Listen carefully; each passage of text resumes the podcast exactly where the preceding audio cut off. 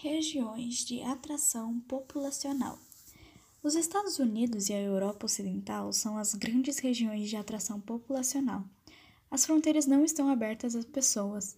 A mundialização da economia abre as fronteiras nacionais para mercadorias e capitais, mas os países continuam a erguer barreiras contra a imigração, restringindo a mobilidade populacional. Regiões de repulsão populacional.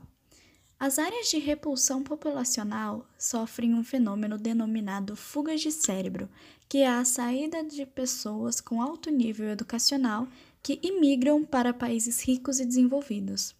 Fuga de cérebros constitui perda de talento, pois pessoas bem preparadas frequentemente buscam melhores condições de trabalho, vida e mais oportunidades no exterior. Isso agrava o cenário de países com alta repulsão populacional que já contam com pouca mão de obra qualificada. Quando a migração legal é muito restringida, cresce a ilegal, a procura por meios não convencionais de entrar em certo país. Imigrantes ilegais tomam grandes riscos para chegar aos seus destinos e frequentemente acabam caindo na clandestinidade, não possuindo documentos para trabalhar na economia formal de seu novo país. Consequentemente, assumem trabalhos pesados com baixa remuneração e vivem em bairros afastados. Por serem imigrantes ilegais, ficam sujeitos a incertezas e discriminações e acabam por integrar marginalmente a força de trabalho, o que se transforma, em alguns casos, em escravidão. Em crises econômicas, cresce o preconceito contra estrangeiros fomentado pela crença de que as pessoas e os produtos vindos de fora são os responsáveis pelas crises da economia e pelo desemprego. Os imigrantes são frequentemente vítimas de xenofobia, o medo irracional, a aversão e até mesmo o ódio em relação aos estrangeiros. Transição demográfica no Brasil. A transição demográfica traz consigo inúmeras transformações na estrutura etária, sendo uma delas o envelhecimento populacional. No Brasil, estima-se que 22,6% da população terá 65 anos ou mais em 2050, cenário semelhante ao vivido atualmente pelos países desenvolvidos. Diante dessas mudanças, debatem-se os limites e potencialidades da migração como uma possível forma de amenização dessa situação. Por um lado, os imigrantes podem integrar a população em idade ativa, constituindo uma parcela importante de mão de obra brasileira.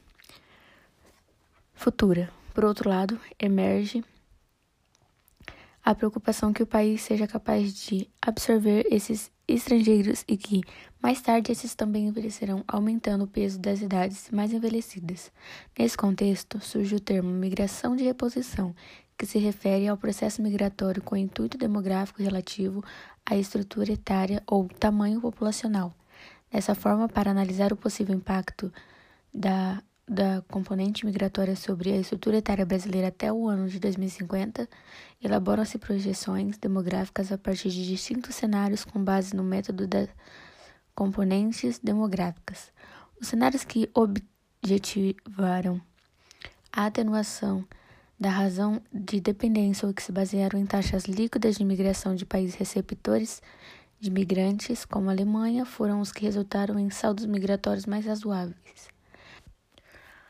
As migrações provocaram consequências demográficas nas zonas de repulsa populacional, diminui a população e nas de atração cresce o número de habitantes, consequências sociopsicológicas que abalos psicológico e morais sofridos pela família e comunidades que, ao migrarem, perdem suas raízes culturais e relações de amizades e consequências cultural, que é a mistura de línguas, religiões, hábitos, culinária, etc. Esse, essa troca cultural, a culturação, tem os aspectos positivos da eliminação de preconceitos entre as diversas etnias e o enriquecimento cultural de todas as comunidades propostas postas em contato.